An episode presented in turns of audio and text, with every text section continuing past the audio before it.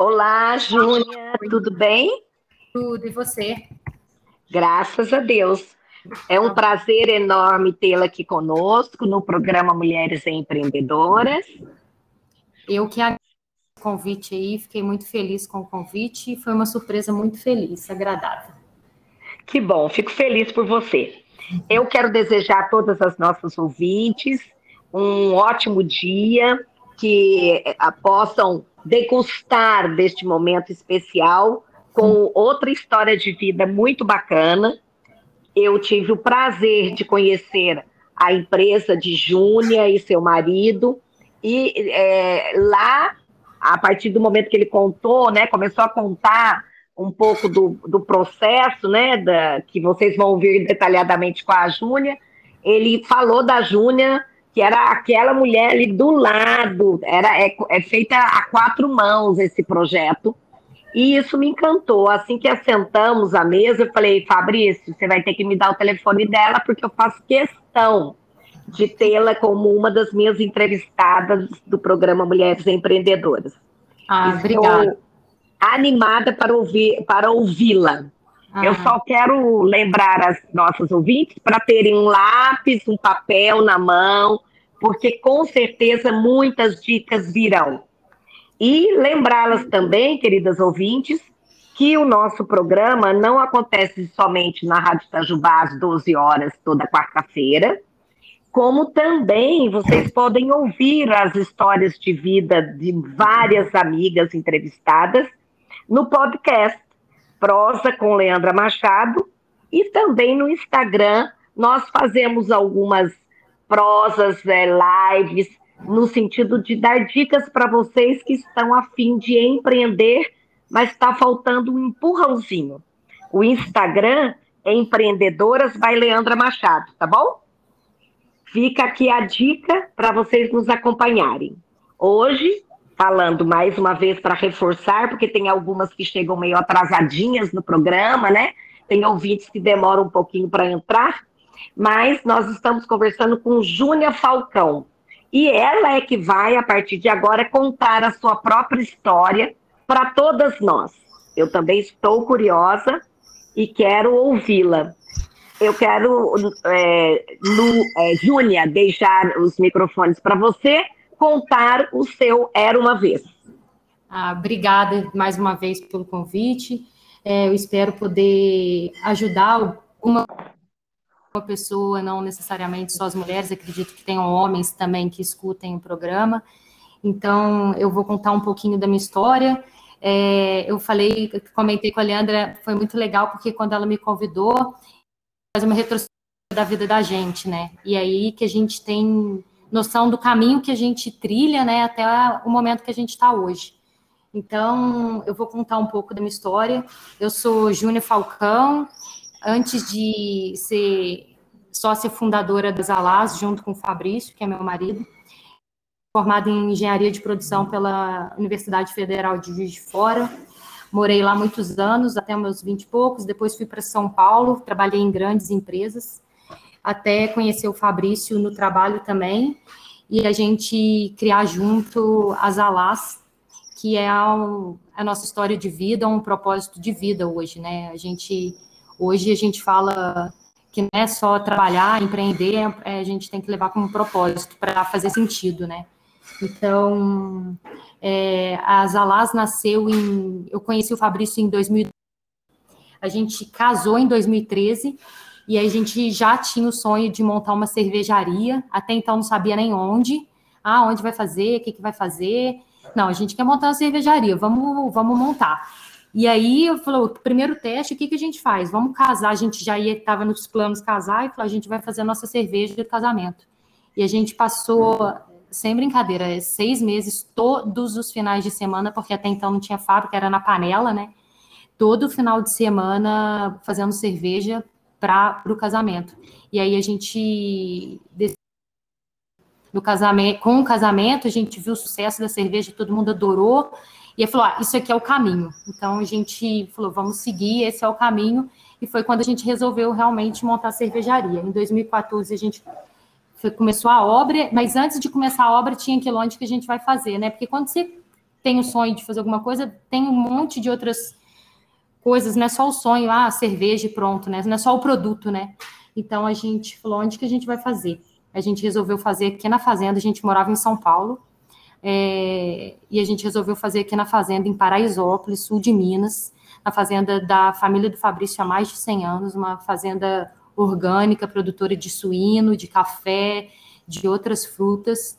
É, e falou: faz sentido a gente fazer lá, já tem toda uma história, né? Tem toda uma história de sucesso, de produto de qualidade. Vamos montar lá que já está num caminho de, de luz, assim. E aí a gente resolveu construir a fábrica aqui, a gente construiu a fábrica do zero, foi um ano de, de obra, juntos ali, é, discutindo como seria, como seria a marca e tal. E a gente nasceu como uma cervejaria, inauguramos em 2015 foi muito bacana, é, só com os amigos convidados, ninguém sabia quem era Zalaz, o que é Zalaz. Então, em 2015, a gente inaugurou a cervejaria e começou essa história da, de, de fazer cerveja, né? Vamos fazer cerveja de qualidade, que a, a gente acredita que a cerveja de qualidade traz muitas outras coisas além de sentar e beber, beber, beber, né? Então, foi um início bem legal e um início muito, muito difícil. Porque até então era eu e Fabrício, a gente trabalhava em empresa em São Paulo, a gente vinha todos os finais de semana, sexta-feira, sábado, domingo, Fabrício braçava, fazia cervejas, eu e mais duas meninas que moram no bairro, a gente invasava, rotulava, voltava domingo à noite para São Paulo, e aí durante a semana era, no início, eu fazia o comercial, entrando em contato, indo em bar, e eu fazia entrega, porque eu saí primeiro do trabalho. Então, 2015 a gente lançou, começou a divulgar. 2015 eu falei, não, eu saio, eu vou sair. E eu saí para tentar fazer girar. E aí, imagina, eu, uma mulher, assim, ah, você entende muito de cerveja? Hoje eu entendo um pouco. Na época eu entendia muito pouco, muito menos do que eu sei hoje. A gente nunca vai saber tudo sempre, né? Então, eu sabia muito menos do que eu sei hoje mas eu sabia onde a gente queria chegar. Então eu batia mesmo com a cara na porta, com a cara e a coragem na porta dos bares, conhecia os donos, chegava, oferecia, explicava o que, que era o nosso conceito, que a gente estava dentro de uma fazenda. E aí, isso foi o conceito no início, né? Que a gente estava dentro de uma fazenda, que não sei o quê, só que eram as cervejas normais, padrão, assim, que o mercado já eram diferentes, de estilos diferentes, mas era não tinha um diferencial da fazenda até então. Mas até, até aí tudo bem, porque a gente foi construindo a, a marca, né? E da, da cervejaria. E eu que entregava, e assim, é, eu lembro muito é, eu indo para São Paulo, com o carro batendo, né? Porque a gente tinha estoque em casa.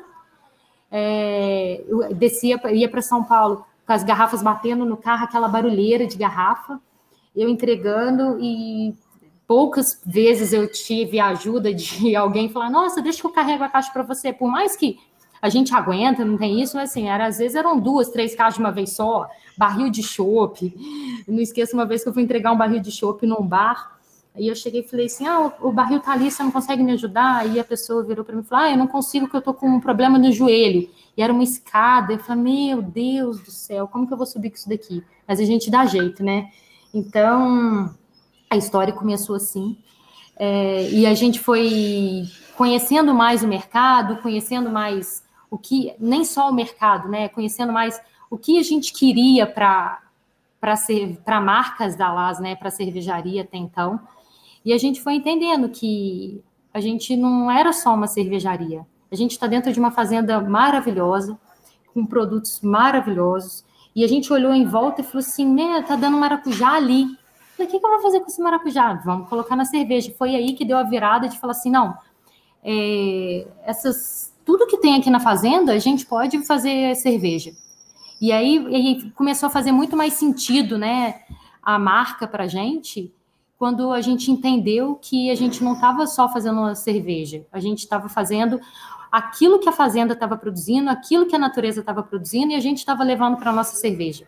A gente não ia montar uma cerveja, criar uma cerveja. Ah, eu quero agora criar uma cerveja. A gente está em outubro, né? Ah, eu não quero criar uma cerveja agora de pitaia. A pitaia agora não dá. Eu não tenho pitaia essa época do ano, eu tenho pitaia em janeiro, fevereiro. Então não adianta eu querer criar uma cerveja com pitaia agora. Eu vou criar uma cerveja com pitaia na hora que a natureza me oferecer isso. Então a gente foi entendendo esse caminho é, e hoje a gente entende que a gente não é só a cervejaria, a gente é muito mais a fazenda, né? O que a fazenda produz para a gente, a gente cria. E aí, a partir disso, a gente tem o café, né? Que já existia na, na fazenda também. Então a gente falou, não, a gente tem que estar integrado com a fazenda, a gente não adianta ser um, um ponto dentro da fazenda, a gente precisa estar integrado ali. Então foi quando a gente entendeu o que era realmente o nosso propósito e começou a fazer tudo fazer mais sentido. Então as coisas não vêm é, num primeiro momento, né? A gente tem um sonho, vem naquele primeiro momento, ah, eu quero fazer cerveja, é isso que eu quero, eu gosto, é legal. Só que depois de quantos anos? Hoje a gente tem seis anos e meio de, de Zalás, e hoje, seis anos e meio depois, a gente fala, a gente não é mais só uma cervejaria.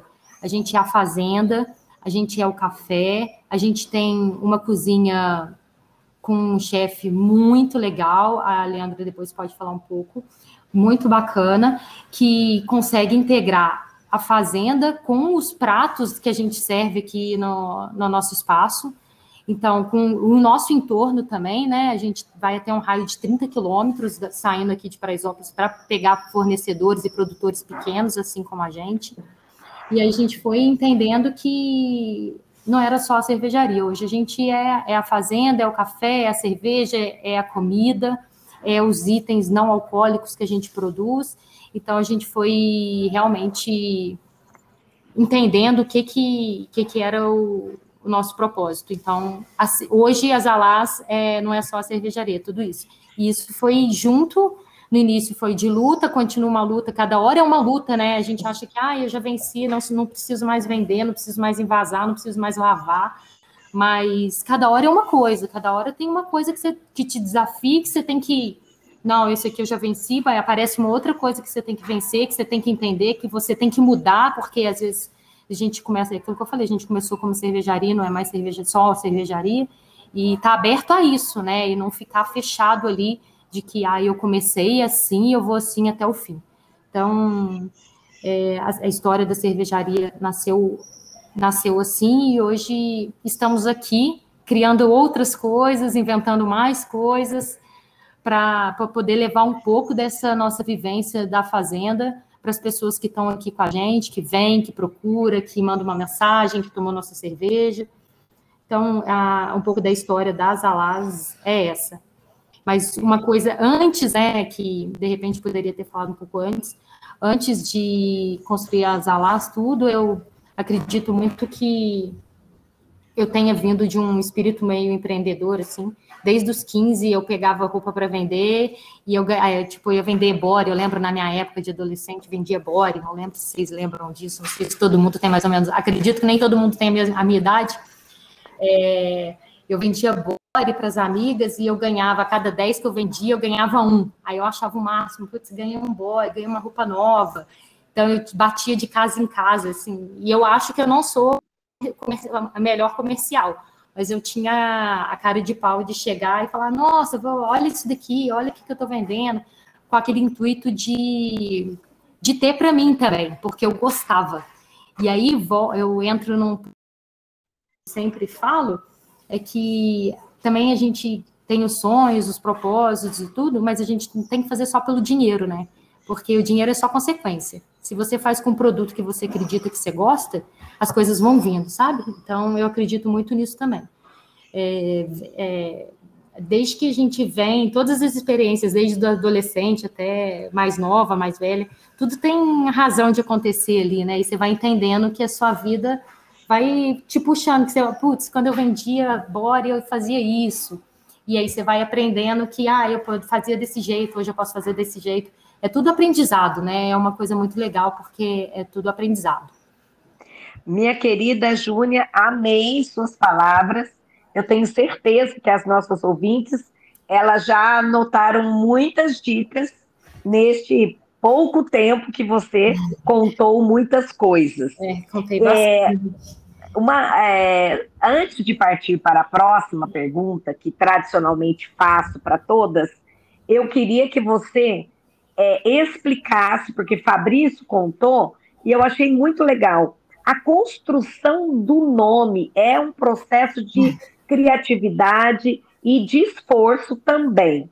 Então, me conte a criação do nome, porque eu achei muito bacana. E, e evidentemente, está dentro desse pacote da construção do sonho de vocês, né?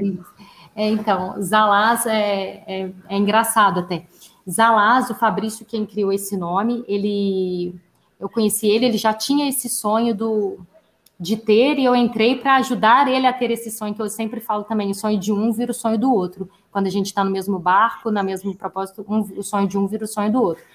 E aí ele já tinha esse, essa ideia da cervejaria, ele falou que estava desenhando um rótulo, que era uma caricatura, é que não dá para eu vou tentar explicar para vocês para vocês entenderem. Visualizem aí, eu pego um papel, uma caneta e, e vamos lá. É, ele desenhou um, um rosto onde o Z, ele fez o, uma orelha, né? Imagina as duas orelhas, e fez os dois olhos e um nariz bem longo. É, de linha mesmo, sabe? Nada de desenhar a orelha. Fez um Z na orelha para parecer uma orelha, e quando ele bateu o olho, ele leu Zalás. E aí ele falou assim: Zalás era um rosto, né? Que ele tentou desenhar uma caricatura, e ele leu Zalás. E aí ele foi pesquisar e não tinha nada com esse nome. E ele falou: putz, vai ser Zalás. E você lê de frente para de frente para trás, de trás para frente, e a criação veio a partir da caricatura desenhando no papel. E ele enxergou o nome. Mas eu sempre brinco, ele conta essa história, eu sempre brinco e falo assim, ainda bem que a caricatura não deu certo, né? Só deu certo para o nome, porque era horrível o desenho, era muito feio. Só que apareceu o nome. Então, o nome surgiu assim, tentando desenhar um rosto para ser um rótulo de cerveja. E aí apareceu o nome. E é legal essa história de que você pode ler de frente para trás, de trás para frente, Isso. e a, a, a, a, sintonia, né? Assim, o equilíbrio, os dois Sim. lados, né? Aquela coisa de é, você também apresentar o equilíbrio. E é interessante que agora, conhecendo a história do nome, eu posso compartilhar com você e com as ouvintes a sensação que eu tive quando lá é, é, estive, né? O tive e o estive também ficam meio que parecendo repetitivos. Mas quando lá cheguei, né, aqui em, em, em Paraisópolis, é, eu tive essa sensação. A, a, as cervejas durante o ritual do jantar, mais os pratos do excelente chefe, que você vai, por favor, dizer o nome, porque eu não me lembro agora. Silveira. Diego Silveira, Isso. um cara jovem, mas a cerveja na, na, na porção certa, o tamanho do copo, para cada prato, o tamanho do prato, a delicadeza das entradas da sobremesa, eu saí de lá equilibrada, me sentindo satisfeita, sem me sentir nem um pouco é, assim é, é, enfastiada, como é, é comum a gente sair de jantares, né? Eu saí no ponto que você chamaria de equilíbrio, super satisfeita, mas tudo com muita delicadeza que não me causou nenhuma sensação desconfortável em nenhum momento seja pela cerveja como pela, pela, pelos pratos. Isso. Então, o nome representa essa saciedade com moderação, com, com satisfação. Foi essa a sensação que eu tive. E isso, a questão do equilíbrio é uma preocupação muito grande que a gente tem. Muitas pessoas, porque a gente faz cervejas diferentes, de estilos diferentes, e as pessoas não, estão muitas, não estão acostumadas a tomar, e a gente nunca leva nada para o extremo, porque hoje nas cervejas artesanais tem muito extremo, né? acidez, muito amargor, muito. A gente fala, não, a gente quer que a pessoa tome, e que a gente fala em, na cerveja o drinkability, e na comida é a mesma coisa. Quando tem, a gente faz os testes e tudo, tá em excesso, fala, não, isso aqui tá, em, tá em excesso, isso não tá legal. Uma hora a pessoa vai cansar de comer isso, vai cansar de tomar, não é isso que a gente quer. Então, a gente, tudo que a gente faz para qualquer item que a gente produz aqui é tem que ter equilíbrio. Se não tiver equilíbrio, a gente não lança. A gente não, não, não gosta, a gente, a, gente acredita no equilíbrio. E, Júnia, já passando para as nossas ouvintes, agora ouvindo você contar, é, a, a, empresa de vocês é a cara sua e do seu marido, porque tanto ele quanto você, o pouco que eu pude vê-la antes de começarmos a entrevista, tanto você quanto ele transparecem esse equilíbrio que você está retratando na sua empresa. Eu, é, muito legal poder perceber isso, né? E, e agora as ouvintes cientes disso certamente já vão ficar predispostas a ver da mesma maneira, mas eu acho que mesmo sem ouvi-los, indo a, até lá, né, na cervejaria, virão com essa mesma percepção. E outra coisa que eu achei muito bacana e que eu gosto de compartilhar, essas mulheres empreendedoras que, eu, que vêm ao programa, como elas levam o nosso cantinho do sul de Minas para o mundo, porque através das redes sociais, hoje você é, ultrapassa o limite físico, né? Você vai até para os Estados Unidos, uhum. como o nosso podcast vai, né? Uhum. Pra, é, é, bom até falar isso para as nossas ouvintes, nós temos aí frequência no podcast que passa por 35% de mulheres que estão nos Estados Unidos, né, ouvintes, mas majoritariamente mulheres, uhum. na Austrália, Portugal, França. Então imagine essas experiências compartilhadas, né? Você pode ter pessoas que você nunca vai conhecer que está usufruindo dessa energia boa, dessas palavras, né? Isso me dá muita alegria com certeza você deve sentir a mesma coisa, né, Júlia? É isso que faz sentido, né? É, quando a gente leva além de só produto, além quando a gente leva história e ajuda alguém, né? Com certeza. Um momento difícil nessa vida empreendedora e um momento incrível que você tem Vou na memória. Vou falar no momento incrível primeiro. É, eu acho um momento incrível, é, é difícil você falar um momento incrível, né? Em seis anos e meio, cada hora é um momento incrível. Tem, tem os momentos difíceis, os momentos incríveis. Mas, é, para mim, é, os momentos incríveis é quando as pessoas chegam aqui, assim como você, e saem maravilhada. É, quando vem uma pessoa e manda uma mensagem, nossa, eu tomei a cerveja de vocês e é a melhor cerveja que eu tomei na vida. Nossa, eu vim aqui, chegar aqui nas Alás, é uma paz. É, é o momento incrível para mim é quando a gente leva um momento incrível para alguém. Porque é legal. É, porque Essa fala sua dá para copiar. É, porque eu estou falando agora, tá? Você me perguntou tudo, mas é, porque produto todo mundo faz, né? Cerveja todo mundo faz, café todo mundo faz, mas tem que estar muito além do produto, né? Então, quando a pessoa vem e toma nosso café e fala: Nossa, esse café é demais, nossa, vocês estão fazendo um trabalho legal, esse reconhecimento e, e a oportunidade de levar para as pessoas momentos especiais para elas, faz valer qualquer. Para a gente é o que eu falo que é momento incrível. Não tem produto, não tem nada que substitua isso. E aí, um ponto muito legal é tipo um que foi a gente faz festas aqui três vezes ao ano antes da pandemia, né? A gente fazia uma festa de carnaval muito legal. Muito família aqui, aqui é muito família. É um festival da Fazenda ao Copo e o nosso aniversário, que geralmente é uma festa junina, que é em junho. É, em um do, uma dessas festas, é, a gente sempre faz um discursozinho, né, para agradecer tudo. E aí a gente, o Fabrício ainda falou assim: ah, a gente está no meio do nada mas a gente está no meio de tudo. E quando a gente olha aquele monte de gente que veio para o meio do nada, porque a gente está longe dos centros turísticos, né? E quando você vê aquele povo que veio só para vir curtir com a gente, no meio do nada, e na verdade a gente está no meio do tudo, porque a energia que esse lugar tem, que as coisas têm, que as pessoas trazem, é, esse, esse dia foi muito especial, que eu olhei, olhei aquele pessoal todo olhando assim, e falei, gente, olha isso, Olha a oportunidade que a gente tem de trazer pessoas legais, de energia boa para cá, para viver isso com a gente. Eu acho que é, foi, foi muito legal. E quem tiver a oportunidade de vir nas nossas festas, são muito, muito bacanas. Olha, já estou me colocando aí para você mandar o WhatsApp para mim, para me, me lembrar que eu Bom, quero ir. Com certeza, você vai amar. Vocês vão amar. É Agora, é só a título de curiosidade. essa festa do aniversário, que dia que é? É em junho, aí depende do final de ser perto do feriado. A gente tenta fazer no feriado porque tem muita gente de fora, né? Que vem de outras cidades, então a gente sempre tenta fazer no feriado de Corpus Christi. Geralmente é nesse feriado de Corpus Christi. O, o, historicamente, algumas vezes o Corpus Christi caiu no meu aniversário, então quem é sabe? É mesmo? Ai, que legal, ah, que legal.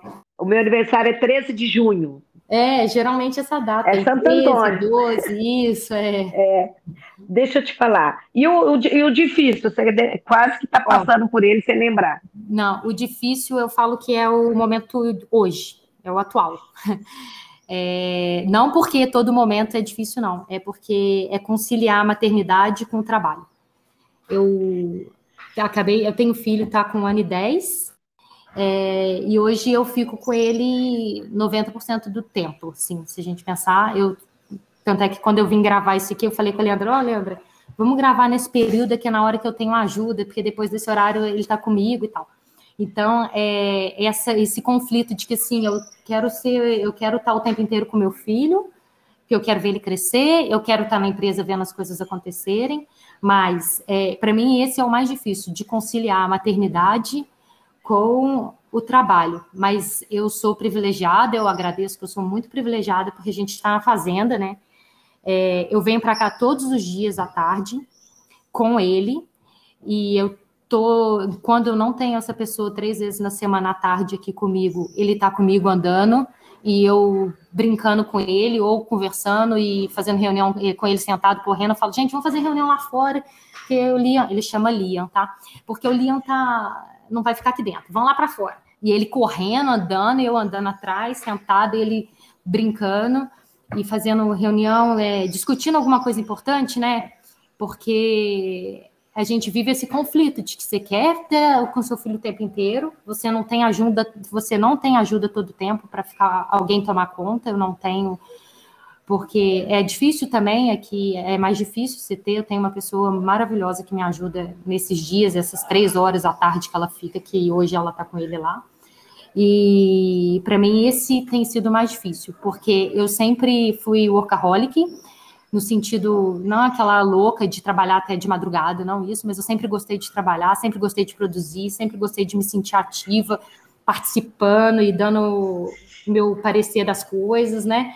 E aí você, de repente, você engravida e aí você leva sua vida normal, grávida normal. Trabalhei até quarta-feira, 5 horas da tarde, eu tive ele na madrugada de quinta-feira.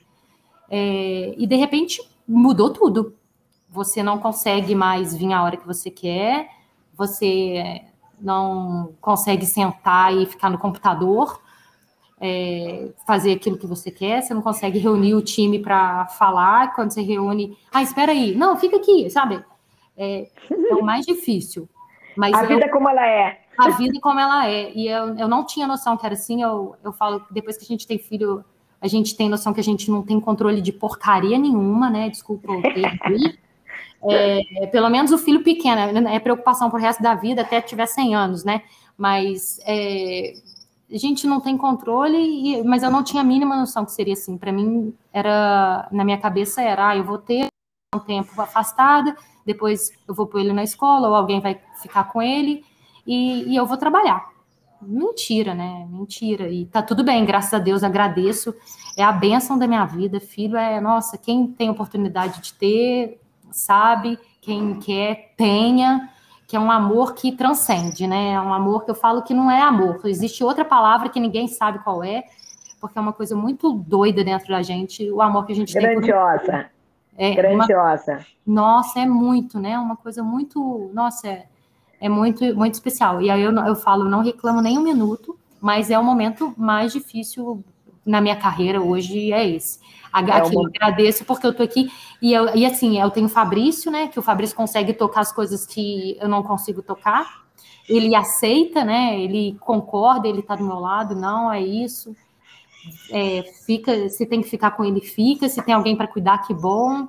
E, é, e a vantagem de estar aqui também é que ele está no meio, está com o Fabrício também, né? Então, a gente está é, em, em, obra com restaurante ali, eu não sei se você chegou a ver, era à noite, né? Sim, mas deu para ver. é, construindo restaurante, vai na obra com ele, e aí a hora que eu consigo fazer alguma coisa, e assim, é bom esse convívio todo o tempo com o pai também. Então, eu sou privilegiada, mesmo nesse momento mais difícil da, da empresa para mim.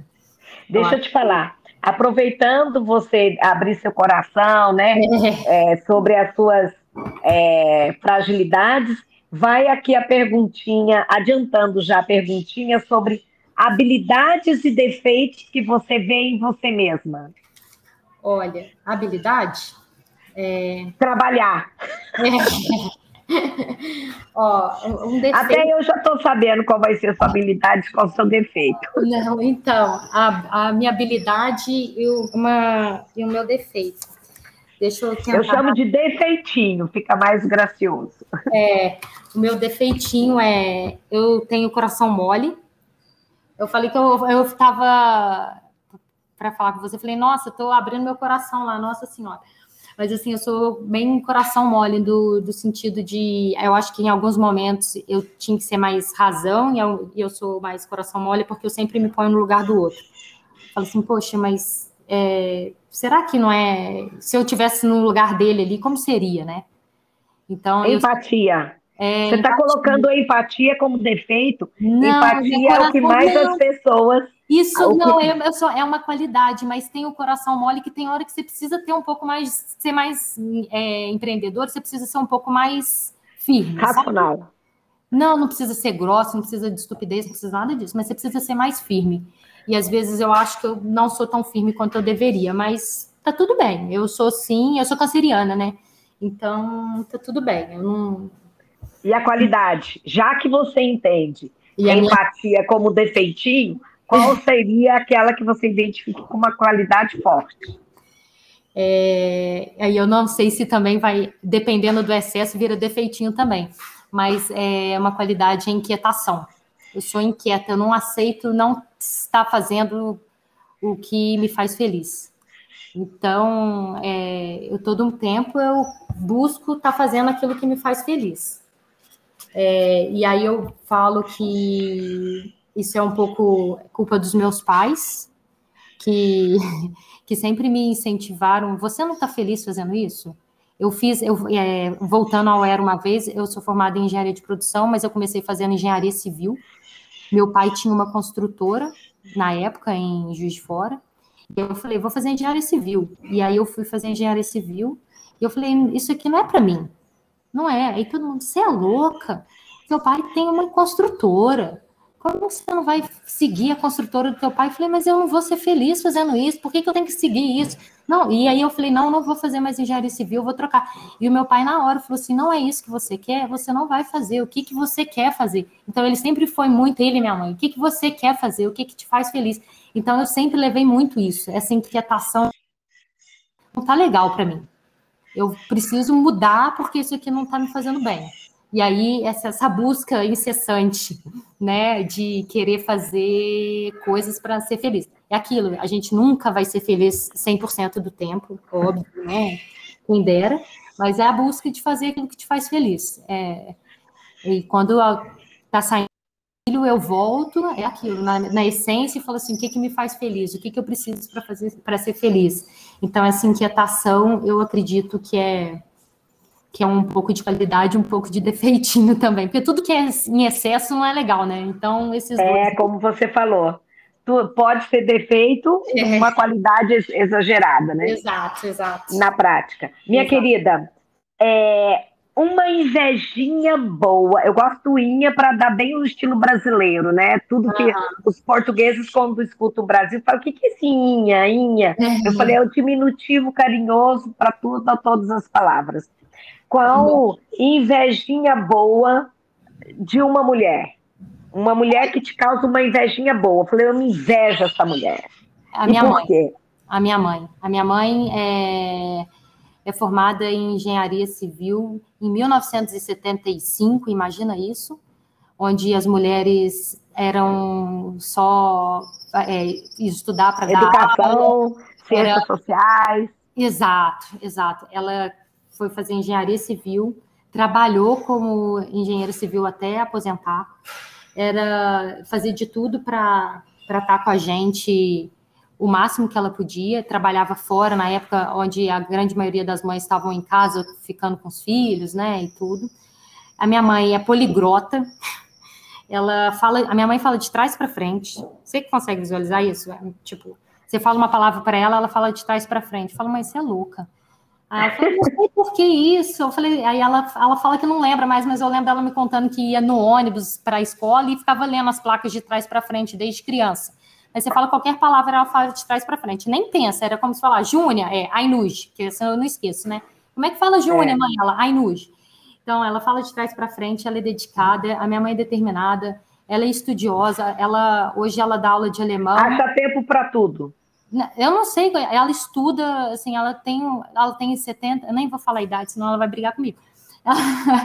e ela fala, ela estuda, ela é disciplinada, fala, não, eu tenho que estudar porque eu tenho aula, eu tenho que dar aula sabe, essa energia, eu falo, nossa, é, não é para qualquer uma. E a outra. Que inveja é, boa. Que inveja boa. E a outra dela que eu brinco é que a minha mãe, tudo isso que eu falei na época que não era comum, a minha mãe não cozinha. Imagina na época minha mãe também não cozinhar, né? E ela não cozinha e para mim tá tudo bem. E eu falo, graças a Deus que a minha mãe não cozinha, porque eu também posso não cozinhar, porque eu também não sei fazer nada. E eu falo que a culpa é dela. Eu falo, mãe, eu jogo a culpa para você, que você não cozinhava, então não quis aprender também. Então, é essa invejinha da minha mãe, que é um baita exemplo para mim. E a minha mãe não, não dá nem para descrever. Mas... A gente se emociona, né? A gente se é. emociona. É, é, Nesse pacote, eu me coloco nessa mesma posição. Mamãe é. também, eu vou te falar, o pessoal fala, nossa, você parece com a minha mãe. Falei, você tá de brincadeira, eu não chego no calcanhar da minha mãe. É, ah, você tá. tem muita energia porque você não viu minha mãe. Eu sempre faço essa, essas colocações. Agora, é. nesse espaço é, que né, é, é disponível para as nossas amigas fazerem seus contatos comerciais, né? Uhum. Aonde você está, é, é, é Instagram, WhatsApp, telefone, para deixar sua marca. Lembrando a todos que podem estar entrando agora no programa, esse áudio, né, esse eh, vai estar gravado no podcast Prosa, Prosa com Leandra Machado e no Instagram vocês vão conhecer o link também para entrar no programa dessa nossa conversa muito agradável com a Júnia das Alás. Então, estamos aqui com a Júnia das Alás. Sejam bem-vindos se estiverem chegando agora. E a Júlia, nesse momento, vai então dar as informações sobre a sua, a sua empresa, né? Isso. Que a, o nome já, já tem toda uma, uma história particular que você mencionou para nós. Isso. Conta para a gente como chegar nas Alás e faz a sua propaganda. Tá. Oi, para quem chegou agora, eu sou a Júnia das Alás. A gente está no sul de Minas, em Paraisópolis, no sul de Minas perto de São Bento de Sapucaí, São Paulo, de Gonçalves, é, pertinho de São Paulo, dá duas horas e meia, três horas no máximo de São Paulo. A gente está dentro de uma fazenda, produtora de suíno, de café premiadíssimos, é uma fazenda orgânica que a gente produz nossas cervejas, nosso, a gente torra o café da fazenda, que até então era exportado, é, a gente produz destilados, coquetéis, a gente tem um restaurante com comidas maravilhosas para vocês poderem vir, degustar, conhecer um pouco da nossa história. Tem um tour na fazenda muito legal, que a gente conta toda a história da fazenda, o que, a gente está fazendo, o que, a gente está plantando, no que, que a gente acredita. É, a gente está no Instagram, no Zalaz Brasil, Facebook Zalaz Brasil, o WhatsApp tem no site, o WhatsApp que está no site é o meu WhatsApp particular, eu quem faço as comunicações. É só mandar um alô lá. Muito obrigada aí pelas suas orientações sobre Zalaz e eu quero dar, deixar meu depoimento de que realmente vale a pena. E é a própria cidade, né, deve é, sentir-se valorizada, porque vocês levam pessoas do Brasil inteiro. Nós estávamos, acho que, se eu não me engano, talvez umas seis ou sete mesas, né? Isso. Você lembra que foi a semana então, passada? Na semana passada foram sete mesas. Não, seis mesas, seis mesas. É, seis mesas. e todas, assim, as pessoas saíram muito felizes, tudo com protocolos corretíssimos, né, para preservar a saúde, foi ao ar livre, né, sim. É, sim, protegido da chuva, mas foi ao ar livre, foi tudo muito, muito carinhosamente bem feito. Eu, aí já é o meu depoimento, que eu acho que é importante nesse momento da propaganda, né? É, Diante de é, você contar suas histórias, né? Você disse sobre momentos difíceis. E agora, alguma dica que você pode compartilhar com as, com as nossas ouvintes em qualquer temática? De, sabe, eu, sou, eu, eu adoro aquelas. Hoje está muito na moda, né? É, você vê muita história em Instagram, em, em Facebook, de dicas, né? Uhum. Das mais variadas, desde desentupipia até como você vai usar o seu cabelo para uma festa de aniversário de criança. Então tem de tudo. É. Sua... Alô? Oi? Pode falar, minha querida. Ah, deu uma falhada aqui. É, deu uma falhada, aquele problema. Eu coloquei no não perturbe, mas uh, o Mas vamos lá, continua. Eu estou apagando, estou desligando o telefone. Fale. Tá. O, então, é uma dica pode ser mais de uma? Sim, claro, fica à vontade. Uma dica que todo mundo diz e pelo menos eu não levei a, tão a sério e que todo mundo deveria levar é aquela dica: use filtro solar, sabe? Ah. E depois que eu fui para a roça, eu falei, nossa, que dica. Eu falei, gente, usa filtro solar, porque minha mãe falava para usar desde os 15, eu usava dia sim, dia não, e depois que eu tive filho, eu usei menos e saía para vinha para fazenda, não passava filtro, deu umas manchadas no rosto, eu falei, ai meu Deus, agora já era. Então é, uma a primeira dica é use filtro solar, de verdade. Para manter a beleza. Isso, para manter a pele mais mais vistosa, bonita. isso. É, a outra é uma dica mãe que busque uma equipe para te apoiar, que é o conhecer eu descobri uma equipe no final, inclusive de Itajubá, que eu vou até fazer já a propaganda delas, que é a Partolândia, é uma equipe que ajuda as mães a fazer um parto humanizado, um pouco depois do que está por vir. Eu agradeço muito a elas, porque eu acho que hoje o que eu sou como mãe, é, elas me abriram muito a visão assim do que estava por vir, eu não tinha a mínima noção, não sei, eu fui mãe mais velha, né? Não fui mãe com 20 nem 30, fui mãe com 39. É, então eu não tinha a mínima noção, como eu só pensava em trabalhar, para mim era ter filho pronto, então me abri muito a cabeça. É, Humanizar a maternidade, humanizar é, a maternidade. Exato, exato. Então, essa é uma outra dica.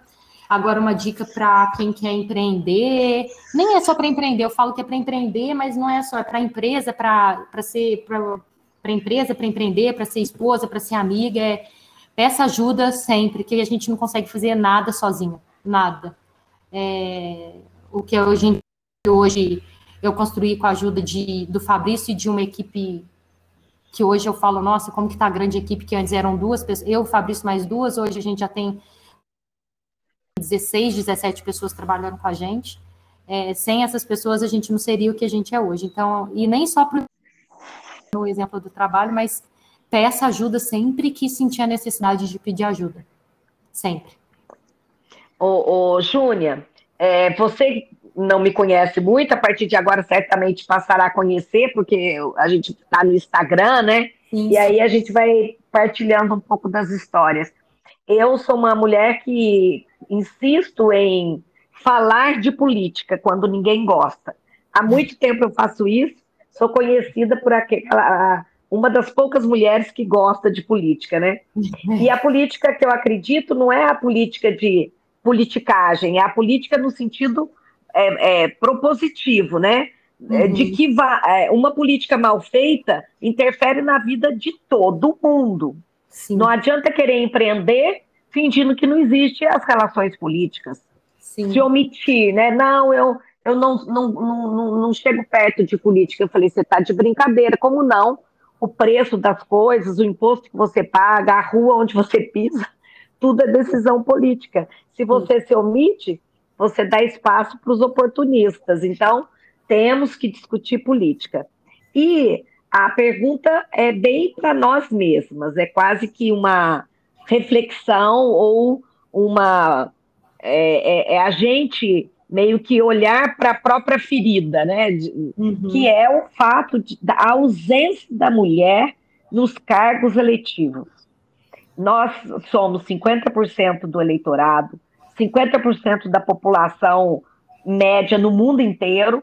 Por que, que nós, no Brasil, não conseguimos alcançar essa, é, é, esse 50% de ocupação de vagas na política? No empreendedorismo, né, as mulheres estão indo, já passaram de 38% de ocupação de cargos e de, e de força empreendedora. Mas na política nós estamos ainda engatinhando. E, evidentemente, o ambiente político parece ser agressivo, porque eu entendo que falta o olhar feminino nesse debate. Você saberia dizer, pela sua vivência, por que as mulheres estão. O que, que acontece que ela tá, não sai do, dos 15%? Ó, é aquilo que você falou, é difícil, né? É, opinar sobre isso. É, não, não, não sei se eu tenho razão, mas eu acredito muito, primeiro, que os partidos fazem de tudo para que elas não entrem. Isso eu acho que é uma, uma coisa. Não, não tem aquele, aquele puxador, né? de atrair as mulheres. E eu acho que as mulheres têm menos interesse porque elas não se sentem, elas são menos propensas para as jogadas, sabe? Para sujeirada, para esse tipo de coisa. Então, as mulheres não, é, não se envolvem tanto por não estarem propensas a, aos arrumadinhos, às corrupções. E o empreender, por mais que tenha política, depende mais da gente, né? Da, a gente consegue, a gente domina mais, né? Então a gente tem mais voz ali. Na política, eu acredito que a gente não, não tem estômago, sabe? Para aguentar certo, certo tipo de coisa e acaba não querendo se envolver. Aquilo, não sei se eu tenho razão, é bem difícil é, isso, mas eu acredito que seja isso. Um dos pontos, né? Mas diante dessa sua colocação, se você puder propor, você propõe o quê como solução? Como solução? É, cara, coragem e, e para cima, né? Não, não aceito, não vou aceitar, boca no mundo para fazer diferente, porque se for ficar quieta e aceitar, não vai funcionar. Vai, não vai encarar e colocar a boca no mundo ah, estão fazendo isso, estão fazendo. Não, não aceito, né? Assim, não vai, desse jeito não funciona, não vai poder ser. Peitar mais. Tem que peitar. O, o ambiente masculino. Tem que peitar, tem que peitar. Porque senão é engolida ou, ou não aguenta, né? Ou é engolido ou pede para sair, porque não vai aguentar mesmo. o é mundo. Não, não é fácil. Mas tendo já passado por uma Câmara de Vereadores e única mulher entre dez homens hum. já tradicionais na política, eu diria, por isso, isso é um dos motivos pelos quais eu insisto muito nessa tecla. Só pela quantidade nós conseguiremos equilíbrio na qualidade. Ou seja, ou as mulheres assumem que elas são 50% do eleitorado e comecem a votar entre si para que o debate fique mais equilibrado, ou nós vamos sempre trabalhar com essa falsa impressão de que o ambiente da política é ruim. É que o ambiente da política ele é majoritariamente feminino, é masculino. masculino. Então, os homens, entre si, eles não têm a mesma sensibilidade que nós é. temos. É diferente o olhar. Para eles é uma guerra. Para nós não existe guerra porque nós não somos belicistas. Então a gente tem dificuldade de entender que essas características é porque ela, o mundo político é eminentemente masculino. Se Não. nós aumentarmos em número a frequência e a participação feminina, obrigatoriamente os homens vão ter que bater meio a meio, senão não consegue nem, nem passar projeto, né? Não, concordo, super, concordo super. Então é. a gente tem, pela quantidade, conseguir buscar a qualidade. Sim, concordo. Mundo pós-pandemia, Júnia. O que que você, qual a sua avaliação? Se você tivesse que escrever num papelzinho e daqui uns 10 anos você abrir e dizer é, essa, essa minha projeção realmente aconteceu, essa não. Que é. projeções você faz? Eu falo é, reinvenção todo o tempo. Eu acho que a pandemia fez a gente se reinventar a todo instante para sobreviver. Porque imagina você mesmo tinha um programa na rádio e foi com a pandemia que criou o podcast, certo? Certo. Então. Aumentou é... o leque, né? Porque agora eu tenho pessoas que estão longe, como você, tem Exato. gente lá em Pouso Alegre, em São Paulo, no Rio. E assim Exato. vai, a gente amplia o leque, né? Isso, é uma reinvenção, a gente aqui teve que se reinventar. Imagina, a gente vendia cerveja, pararam de comprar e a gente falou: o que a gente vai fazer?